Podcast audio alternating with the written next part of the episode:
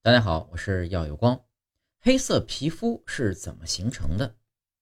皮肤系统啊，拥有一个非常强大的内源性抗氧化防御系统，包括维生素 E、超氧化物酶歧化酶、谷胱甘肽过氧化物等等，能有效的对抗紫外线引起的氧化应激反应。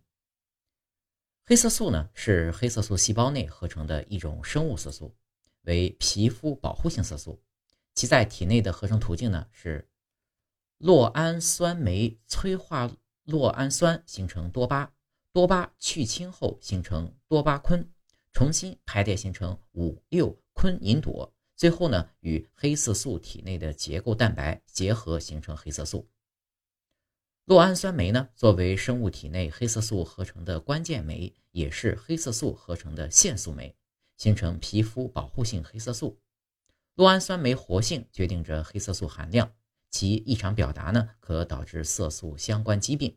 因此呢，酪氨酸酶抑制剂有望应用于色素沉着病变和色素脱失病变中。研究发现，黑色素细胞的增殖与黑色素合成还受基因、激素、细胞因子的调节以及紫外线的影响。晒太阳晒黑啊，就是其中的紫外线让你变黑的。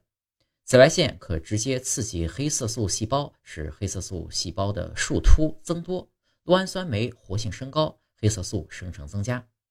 那么，大自然为什么要把黑色素给人类呢？因为好看吗？其实啊，黑色素可以将紫外线转化为能量，从而呢减少突变的产生，所以黑一点也不是没有好处的。但是凡事都有一个量。